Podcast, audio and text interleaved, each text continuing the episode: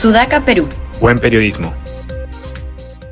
Buenas tardes con todos y todas. Estamos miércoles 11 de mayo de 2022 en Debate Podcast, el podcast de Sudaca, Perú.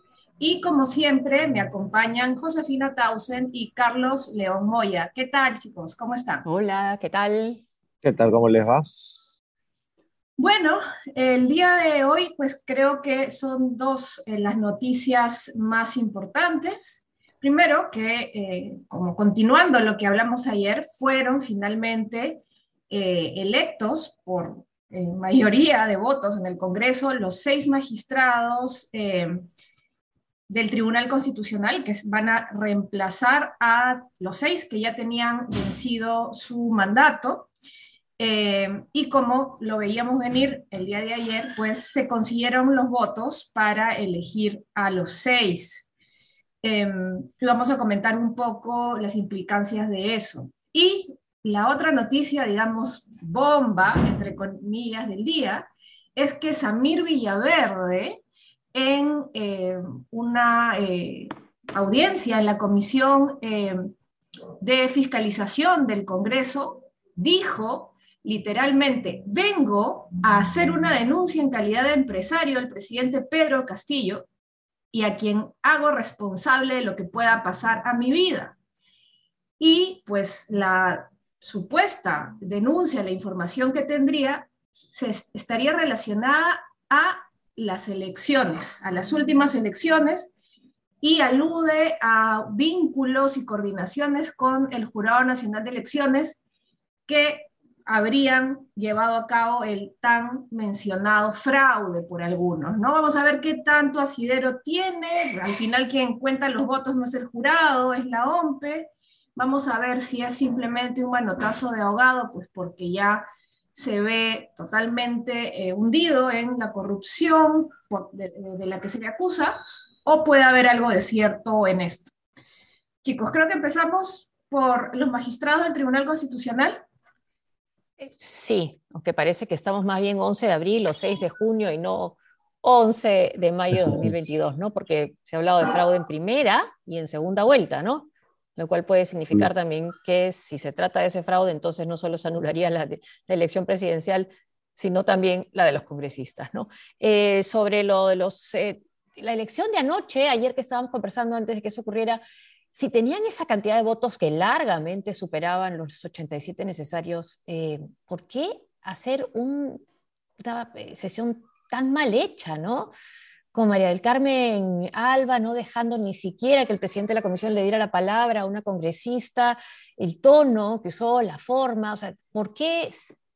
no, sé si era necesario, o sea, no era necesario, me parece a mí hacer una sesión de esa naturaleza, ¿no? Con la imagen que ya tiene el Congreso, y si ya tenían asegurado los votos, no debatirse cuestiones previas, tampoco poder siquiera mencionar el tema, lo que, lo que había revelado la, la República, esta información oculta, ¿no? Ahora estaba escuchando em, más temprano en RPP a Carlos Mesía, expresidente del TC, del Tribunal Constitucional, y, bueno, uno de los actuales eh, tribunos ya elegidos ayer tenía un cuestionamiento porque eh, contrató a su señora en el TC, ¿no? Cosa que eh, el presidente de la comisión no quería que nos enteráramos. Pero bueno, él lo que decía era, el resultado, cuando había esos cuestionamientos sobre por qué el debate, porque no hubo debate, mejor dicho, en la sesión, y él decía, el resultado es lo que vale. El debate podría ocasionar brechas.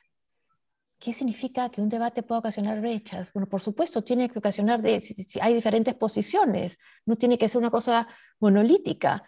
Y va en el mismo tono que lo que dijo el almirante Montoya cuando se le preguntan por qué no puede estar la prensa en el hemiciclo. Lo que importa es el producto final. ¿Estamos en un parlamento ¿Estamos, o es una fábrica de armamento? Lo que importa es el producto final. Lo que importa también es escuchar las distintas opiniones, ¿no? Pero me llamó la atención esta coincidencia, ¿no? Entre un magistrado de un tribunal constitucional y un congresista de la República. Sí, y además que la idea es que pueden hacer cualquier tipo de componente y negociación bajo la mesa, que es cierto que es normal en un parlamento, pero que nadie se entere, ¿no? Digamos, para que tienes, digamos, prensa con responsables parlamentarios, es justamente para que digan con quién se reúne alguien, bajo la idea de que eso también es parte de la transparencia que tiene que dar un representante, con quién se reúne y eventualmente a veces de qué habla alguien, ¿no? Pero acá es como, no, no, no, yo voy y veo cómo lo resuelvo y a ti que te importa solamente lo que, el, producto final. Con quién hablo, cómo hablo, qué doy a cambio, con quién me reúno, a qué hora me reúno, ¿no? Eso no te debe interesar, a ti solamente conformate con tus magistrados, ante la pasividad de todos, no solamente, digamos, de la prensa, también de la ciudadanía. Digamos, siento que la prensa fue y es esto parte de la pregunta de un periodista, pero de ahí ese tema yo no le he visto tampoco muy levantado. Y por otra parte, eh, creo que la imagen está de la pantalla del, del, canal del Congreso con los votos en amarillo durante media hora, porque estaban haciendo una negociación al final, dice bastante, ¿no? Es este, si yo tengo el canal de Congreso, me lo aguanto, lo paro, ¿no? Y vamos a, y ustedes se, la soplan mientras nosotros vemos cómo arreglamos esto es bien, este, es cierto, ya tenían los votos, ya tenían el ánimo, pero aún así han tenido que utilizar unas muy malas artes para sacarlo adelante.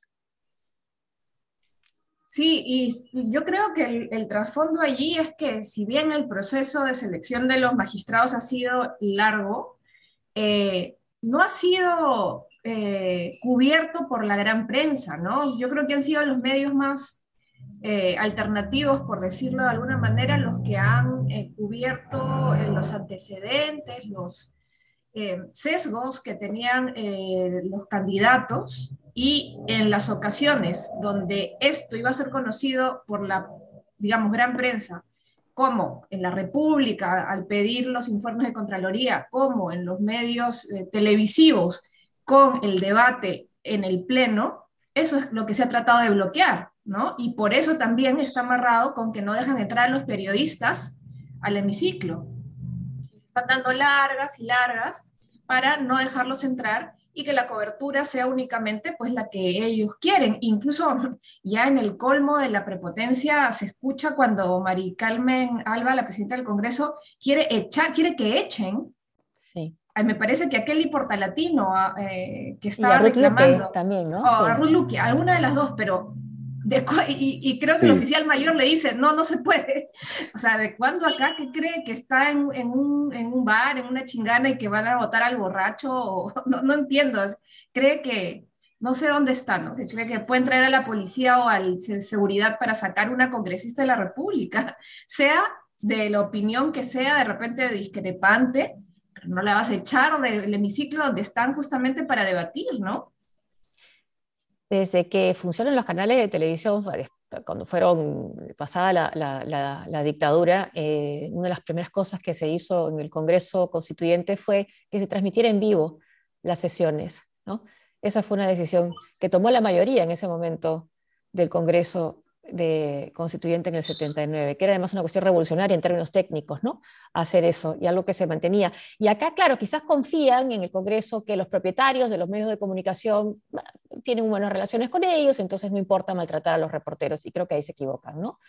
Porque los reporteros sí están siendo maltratados en el momento de estar instalados en carpas y no poder entrar. Y sí vi que le reclamaban bastante los eh, reporteros al, al congresista Montoya. Ahora, ¿qué se ha negociado y por qué han renunciado 10 eh, integrantes de la bancada de Perú Libre, que los ningunea ahora Vladimir Cerrón, ¿no? Pero ¿cuál ha sido la, negociación ahí? Yo te doy el tribunal que tú quieres, conservador, eh, simpatizante políticamente de mis tendencias, fujimoristas, en fin, y tú no me censuras a los ministros que, vas, que has llamado al Congreso a interpelar. ¿Puede ser esa una de las transacciones, porque así le la, sale ganando, creo yo, el sector que, que, ha querido tener estos magistrados, ¿no? porque al final las decisiones que tienen trascienden, pues, trascienden un gobierno, ¿no? Sí, ahora, para volver a la parte de los periodistas que van primero a distinguir efectivamente de los reporteros, ¿no? Y los editores y dueños de los medios, porque a veces los reporteros van y están reclamando eso y después cuando ves la cobertura al final, ese tema que es tan importante no, no aparece tanto a pesar de la vitalidad que tiene. Luego te vienen quejándose de Pedro Castillo cuando el Congreso muchas veces también les impide el acceso a la información. Exacto. Y además, y la excusa ha sido la pandemia, ¿no? Es decir, eso no se hubiese hecho, digamos, la pandemia que generó es, no van a haber este, reporteros en el hemiciclo por el tema del contagio, el control del aforo, pero eh, las, las restricciones se relajan porque también es cierto que, digamos, el, nivel de contagio ha bajado, pero igual de se lo dejas a los reporteros afuera, ¿no? Eso, esa fue la excusa para que también se deje a la prensa no hacer su trabajo. ¿Qué habrá negociado? No lo sé, digamos, se va pues, ¿no? La bancada este, magisterial, 10, sí, la bancada magisterial, ¿no? La, facción magisterial. Eh, yo, no, yo tampoco entiendo muy bien cómo ocurrió esto era muy, era predecible que esto fuese a ocurrir, hay que esperar efectivamente que ocurra para dar un paso al costado. ¿Cuál es la posición del presidente Castillo al respecto? Tampoco la sé, no ha hecho nada. Este, ¿Cuál es la posición de Aníbal Torres? Tampoco la sé. Vi ahí a Anaí Durán vociferar y pedir una constitución nuevamente, digamos que era su cuarta vez de la semana, lo cual, pero digamos, pero no, no entiendo porque el Ejecutivo como tal no ha dicho nada. Son sus aliados, o el oficialismo congresal el que ha hecho ese tipo de cosas, el Ejecutivo no se pronuncia. Entonces, ¿qué es esto? Este es con anuencia el Ejecutivo, es un Ejecutivo tan débil que ni siquiera puede controlar la bancada de Perú Libre, ¿no? En todo caso, igual sigue siendo otro golpe, ¿no? A, a lo que queda de institucionalidad en el Estado. Pero ojo que, que mostraron las cartas de renuncia de algunos de, de, de los miembros del ala magisterial, bueno, ex ala magisterial de Perú Libre, y estaban fechadas antes. Antes, sí. Claro, 3, 3, 4, 5 de mayo, siendo que recién han entrado a mesa de partes. Es decir, el cisma, al parecer, no es que haya sido este, la, la, elección de, de, los magistrados del Tribunal Constitucional, sino malestares que vienen desde mucho antes y creo que han trascendido, ¿no? donde la, no los tienen en cuenta para las coordinaciones, son ninguneados, miren lo que le pasó a nuestro amigo Pasión.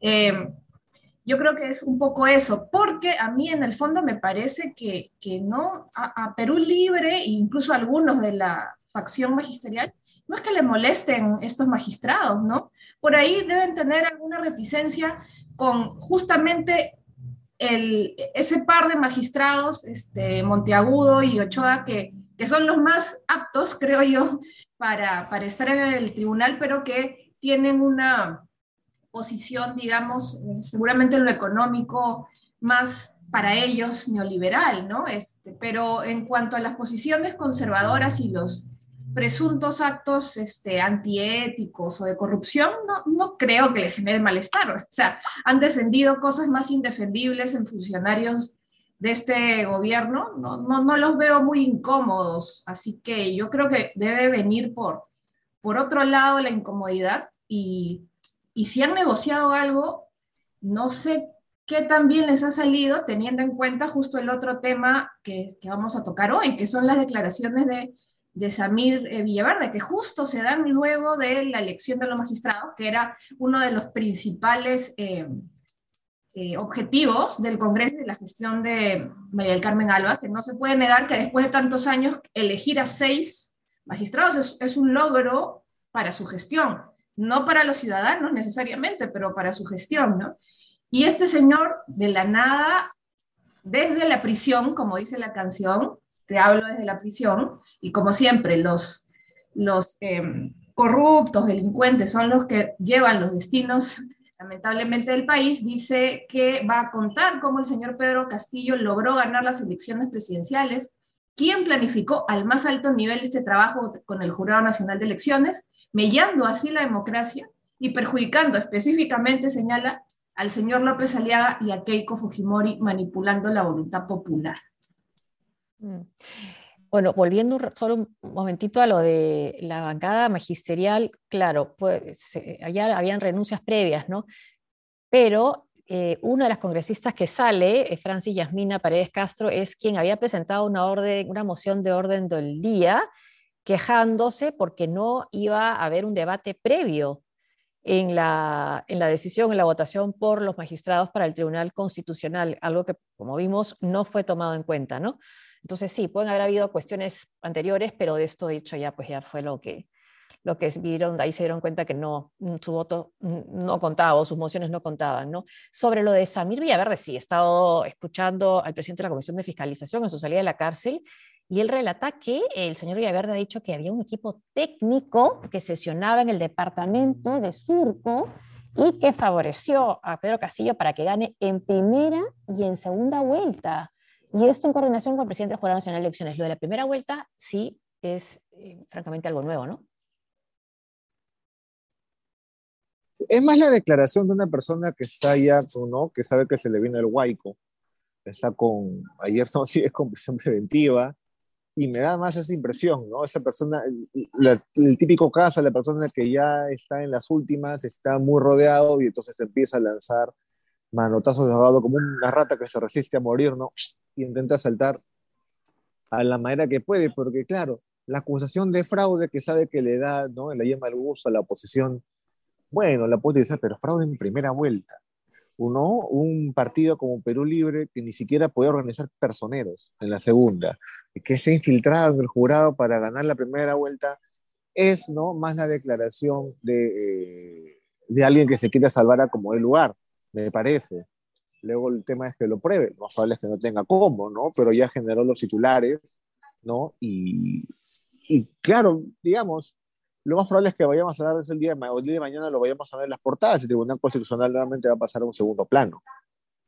Sí, lo, lo que yo también creo que es una acusación totalmente tirada de los pelos, pero bueno, vamos a ver qué pruebas aporta. Ahí vi una noticia en la que su eh, abogado señala que tiene ocho horas de grabaciones que pudieran ser aportadas. Vamos a ver qué es lo que aporta, pero em, sí, me parece, o sea, en la primera vuelta no tiene ningún sentido. La segunda vuelta, bueno, habrá que ver, yo lo dudo, pero vamos a ver qué muestra.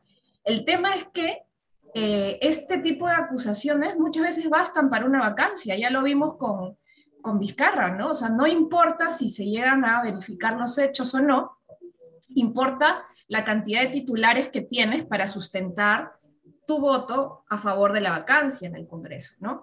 Eh, eso es lo peligroso en este tipo de, casos, ¿no? Eh, miren, el caso de Vizcarra sigue ahí. No sabemos hasta ahora si realmente recibió este coimas cuando era presidente regional. Bueno, luego salió de lo de la vacuna y bueno, ya, ya está, pero eh, mucho cuidado con esto, ¿no? Porque de repente era justo lo que estaban esperando o ya se ha coordinado con este señor Villaverde para, para hacer la camita, ¿no? A la vacancia. Lo que tú eh, mencionabas, ¿no? Quien cuenta los votos no es el Jurado Nacional de Elecciones, es la OMPE. Y por las declaraciones que he visto, no mencionan al señor Corbeto, no está mencionando permanentemente al doctor Salas Arenas, ¿no? Al presidente del Jurado Nacional de Elecciones a él es que apuntan este, todas estas, bueno, estas declaraciones de Villaverde, ¿no? Eso es lo que llama también la atención. Y nuevamente sigo yo eh, con la curiosidad, ¿qué ha acordado Vladimir Cerrón con la derecha golpista, como la llaman, y, y que ese acuerdo, que, ¿por qué ese acuerdo? Ese acuerdo sí puede haber significado que la bancada magisterial diga, aquí no, o no me han tomado en cuenta.